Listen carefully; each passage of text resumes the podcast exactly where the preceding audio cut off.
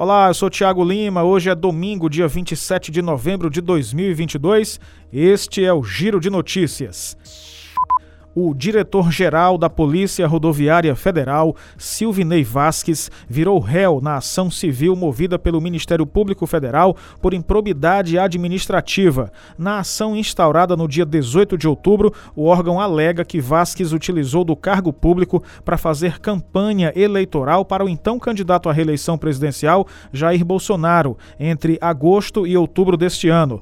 A Justiça complementou o despacho determinando a intimação da União Federal em 15 dias para manifestar se há interesse no feito e oficiar a gestão de pessoal da PRF para que informe até o dia 7 qual situação funcional do policial rodoviário federal Silvinei Vasques ao término do afastamento das férias.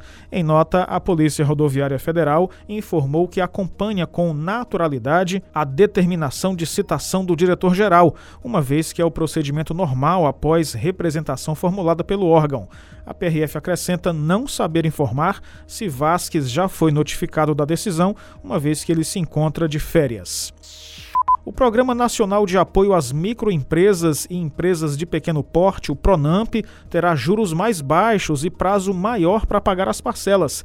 O prazo das linhas de crédito passou de 48 para 72 meses. Os juros passam a ser definidos pela Secretaria Especial de Produtividade e Competitividade do Ministério da Economia. Até agora, as linhas do PRONAMP seguiam a taxa Selic, os juros básicos da economia mais 1,25% sobre o valor contratado para financiamentos concedidos em 2020, ou Selic mais 6% sobre o valor contratado para financiamentos concedidos a partir de 2021.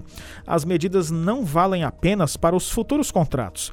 A medida provisória autoriza a renegociação e prorrogação das operações de crédito atuais nas condições estabelecidas. Segundo o Ministério da Economia, os juros não serão alterados, mas passam a ser regulados pela pasta.